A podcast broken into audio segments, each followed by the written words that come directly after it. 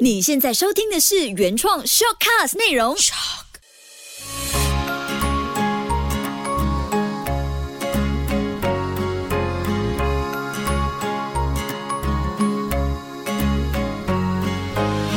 秋月的育儿天地。我们所有人一直都在面对问题。二零二零年谁没有面对问题，对不对？我们用的这些字哦，研究，你想要自己怎么样研究去解决这个问题呢？原来 so easy，但我们有时候把问题想得太复杂了，就让孩子从解决问题当中学会成长。你好，我是秋月梦。孩子越小，做的每一件事都需要爸妈的辅助和引导。那孩子越大呢，爸爸妈妈就会期望他们有能力可以自己解决问题，从日常的小事，例如说像是绑鞋带、穿鞋子，到自己完成功课，或是自己享受搭好积木，无论他到底有多难完成这个积木，多难搭都好。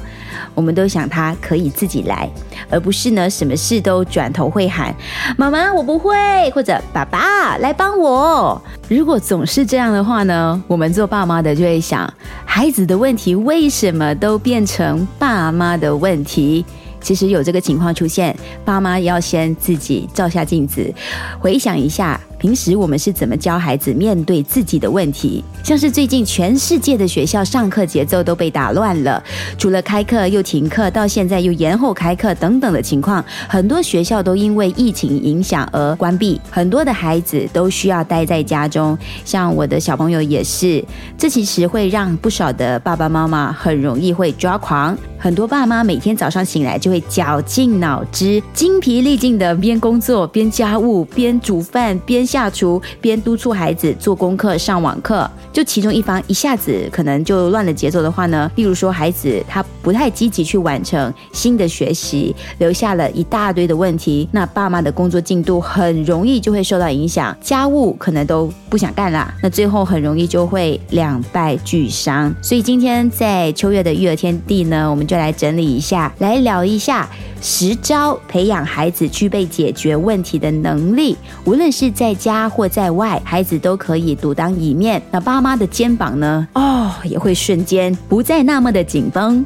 在点出这十招之前，有个很重要的学习模式，也想先和听着 shortcast 的你来分享。这就是大人要先建立放手让孩子操作的 PBL 方法。PBL 就是 Problem Based Learning，问题导向学习。这也是让孩子站在问题面前能更有想法和创造力的秘密武器。透过这个方法呢，就是问题导向学习 PBL，我们只要对孩子提供刚刚好的帮助，给孩子太多的帮助，就会剥夺孩子控制问题解决的主控权；给孩子太少的帮助呢，孩子可能就没有办法达到想要解决问题的那个能力，做不到，他就会灰心，到最后就会放弃，甚至是感到沮丧。所以真的是要刚刚好的去执行这个 PBL，给孩子解决问题的能力。刚才提到嘛，这个 PBL 其实也是让孩子更加具有创造力。我们其实也可以去想一想，当给孩子解决问题能力的同时，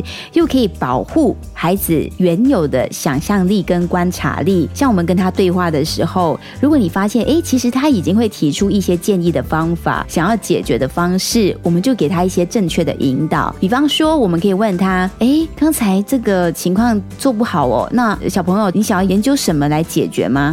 我们用的这些字哦，研究，你想要自己怎么样研究去解决这个问题呢？这种关键词的研究出现呢，孩子他就会更加具有使命感，想要把这个问题解决好。因为他听到你这么说，他就会发现，原来我在你眼中我是有能力可以自己研究，然后自己决定，自己解决。当发现了自己的使命感，他就会更加的努力去形成。但是在整个过程当中，大人要忍着，不要那么快的去抹灭掉孩子们想要解决问题的这种声音。他可能会很天真无邪的用研究的心态跟你说：“其实我们应该可以试试 A、B、C。”那爸爸妈妈就不要急着说：“不可以，你笨呢？A、B、C 哪里可以？完全行不通。”如果一两次这样被受到打击的话，他想要研究，想要自己解决问。问题的能力就瞬间的抹灭掉，完全不可能会再有那么积极主动自己解决问题的能力出现了。所以，我们记得不要批评，不要那么快的瞬间去指正他，让他试试看，让他做做看，然后再说出其实可以怎么做，那就好了。而且接下来，我觉得爸妈在孩子成长的过程当中，都会一直会有这种念头出现。现在的资讯那么爆炸，未来更加复杂的这种知识化的社会呢，每一个人面临的问题，已经不再是一些基本的常识就可以去。解决和应付的，所以未来的工作在面对各种的未知、前所未有的问题或者是挑战的时候呢，更加需要的是拥有问题解决的心智模式，还有妥善运用解决问题的能力。先来说一个小故事，也是我自己遇过的，你来听听看，你会怎么做？有一位刚毕业的中学生，然后他想要实习，那时候的年龄大概也十七十八岁了，他的履历啊什么看起来都很好，所以我们就请他上来面试。结果他的妈妈陪同他一起来，那就想好吧，可能是担心安全问题，没问题，那就来吧。但是在闲聊的过程，才无意间的发现，原来妈妈想陪同女儿一。起来是因为想要确保这家公司可以真的给女儿一个很好的实习机会。嗯，结果这个人事部的经理就说：“我们没有办法雇佣你的女儿，因为看起来她是没有办法能够自己解决问题的人。”这就让我想起了像科比，他现在念小学一年级，之前很多事情老师交代了小朋友，然后透过小朋友来告诉爸爸妈妈。那如果小朋友发生了一些状况，他们没有办法当下在课堂上的时候跟老师说，反而回来告诉爸爸妈妈，再由爸爸妈妈去转告老师的话呢，老师就会有一个模式启动了。因为我们刚刚提到 PBL 问题导向学习方式嘛，所以就要请小朋友下次在学校面对的问题，直接跟老师说，不用再透过爸爸妈妈再转告老师再来解决这个问题。这很多层哎，所以就让孩子觉得我的问题不是我的问题，是大人的问题。这也呼应到了那位已经长成中学生、已经有自己的求生能力的小朋友，他还是也不算小朋友，就大朋友了。他还需要妈妈陪同来寻找下一站的机会。所以很多人都会发现，其实解决问题的能力，真的就是孩子学习能力的最根本、最基础。如果没有办法掌握到的话呢，是不是以后他要升职加薪，也要透过妈妈去跟他的上司说？这不就是是有点难看了嘛？所以这期呢，十招让你的孩子拥有解决问题的能力。第一招，不要成为直升机父母。无论你的孩子年龄多大多小，都要让他们有犯错的机会，同时的教会他们怎么样往前走，怎么样前进。记得放手，给孩子一些成长的空间，千万不要急着启动你的直升机。第二，鼓励创造力。还记得做积木吗？或者是自己动手做一些 art and craft？怎么样去用这些原料？怎么使用这些材料？每一个年龄段的孩子都在游戏当中学习到最多，所以我们要确保他们有足够的玩乐、足够的发挥跟挑战，并且使用他们的想象力。最后，他会获得更多的是自己解决问题的能力。这就是在游戏过程当中最大的收获。第三，偶尔为孩子们的经历。打下一些障碍，这其实是帮助孩子解决问题的能力。相反，就是我们要给他一些些的合理化的难度出现，确保诶，他是一关的过一关，有点像是我们是关主，要确保我们的这些孩子们在每一关都可以更上一层楼，也让他们做出更多明智的选择，让他们变得更好。第四招，帮助孩子拥有解决问题的能力的第四个方法，就是提供多种潜在的解决方案。只要是有可能，我们就可以让孩子更多的 option，让他们做一些决策，让孩子知道我是可以自己做决定的，确保孩子呢不会因为经常避免做出艰难的选择，或者是怕做错决定而不敢发动任何的。寻求解决的方案，这也是教会他们，只要活着，天下没有难事，一定可以找到方法。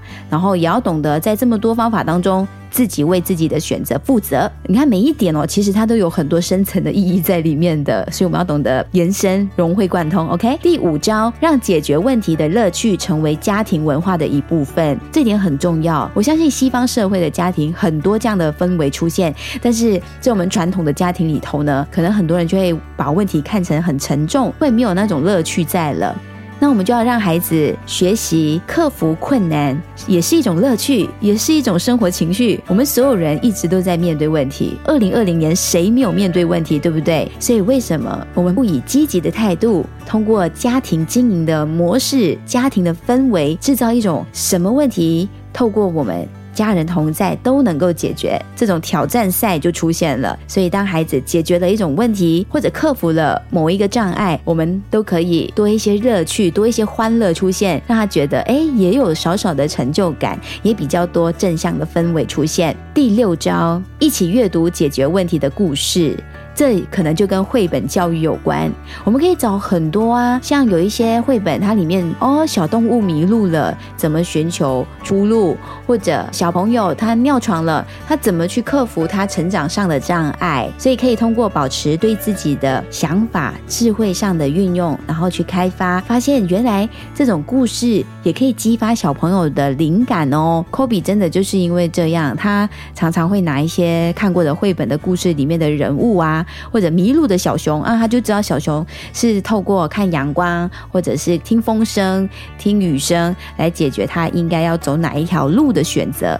这种问题的解决方法，就无意之间让他知道，我可以透过生活的观察或者看故事得到一些启发。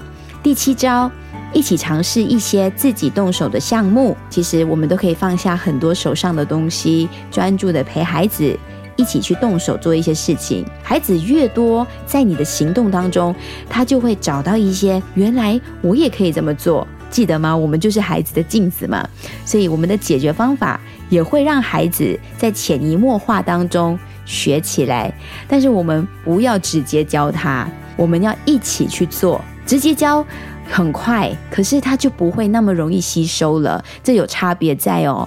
当你说好，我们一起来解决。我们一起想办法。呃，你觉得应该怎么做？你研究了吗？我想一想啊。你知道科比在我们一起做这种练习的时候，他也把我的一些语助词或者是语气也用上了。嗯，我想想看。到现在科比有时候也会摸他下巴说：“嗯，我想想看。”我就觉得哦，所以这招第七招很重要，一定要一起尝试一些我们就是亲子同步一起动手解决的项目，那他就会潜移默化中也会学起来。第八招，教他们基本的问题解决步骤。例如，你可以说。其实面对这个情况，我们可以怎么做？第一个，我们要想，嗯，问题出现在哪里？还是第二点，我们可以把问题分成几个方法吗？是不是可以一步一步来解决？好像不是每一个都可以一次就做完哦，很多的不可能任务。可是我们可以怎么分阶段？可能你可以帮他分析啊。例如，他很想去跟朋友玩球，可是作业还没有做完，又还没有吃早餐，又还没有刷牙，背包也还没有整理好，一次。解决一个小问题，一直到所有的问题解决，那孩子就会知道，来我可以这么做的。第九招，让孩子经历失败。我们有时候会很害怕孩子挫败感，或者是失望，或者是难过的情况出现，所以我们就会很忍不住，急着想要帮他一把。拉他一把，但是如果我们不愿意看到我们的孩子在每一次的执行上面失败，那我们其实也没有办法让孩子每一次都学习得到他应该学到的东西，所以他其实是很相关的哦。那我们就放手吧，让他从失败当中学会站得更稳。第十招，最后一招。定期向您的孩子寻求帮助啊，这是倒反过来的哟。就我们要确保孩子也理解，其实大人也相信孩子，我们有时候也需要孩子帮一把。当我们跟孩子提出这种情况的时候，他就会觉得，原来大人也很尊重小朋友解决问题的能力哦。可能一些对话是我们可以在家人之间做一种集体的讨论。例如说，诶，科比啊，其实我不知道我们今年哦，嗯，圣诞节又不可以出去，又不可以有聚会，那我们应该怎么过呢？你有什么想法呀？我们一起来研究一下好不好？你会很压抑，其实小朋友有无限的想象力，他们更加有创意的提出很多的方案给你，不相信吗？今晚跟孩子对话试试看，这十招就这么简单。听完了是不是觉得啊，原来 so easy？但我们有时候把问题想得太复杂了，就让孩子从解决问题当中学会成长。但是有一点很重要的，我们要让孩子知道，你现在成功了，所以长大之后呢，你要解决最大的问题就是你要相信自己。一直都会有解决问题的能力，而且这也算是一种很正向的思维的导入，就让他们知道未来无论面对什么，甚至是爸爸妈妈不在你身边了。你也可以有能力的去解决你生活或者你生命当中遇到的任何一次的问题。谢谢你收听这十招，也希望你可以真的在生活当中和孩子常常做一些问题导向的练习，更有动力让孩子去和你一起讨论，找出他们最有兴趣、最想要解决的方法，然后跟他们更延伸的去做更多讨论。其实不仅仅是局限在孩子自身面对到的相关生活问题而已。一些比较大的社会问题啊，比方说气候的变化，比方说疫情影响了我们的生活，或者是孩子在学习上面遇到的一些挑战等等，更大的课题，我们都可以跟孩子做一些问题式的学习方法的讨论跟对话。经由这样的学习方式呢，孩子在忙碌的过程当中，他也可以因为我们的日常对话，掌握了很多额外的解决方法的知识或者是想法。爸爸妈妈一定会很惊讶。孩子他的坚持度和你讨论的深度，他们愿意投入的时间跟尝试努力的过程，会让你觉得这一些学起来一点都不浪费。也希望你觉得受用的话，可以跟你身边更多的朋友分享。秋月的育儿天地，我是秋月，谢谢你的收听，我们下期见。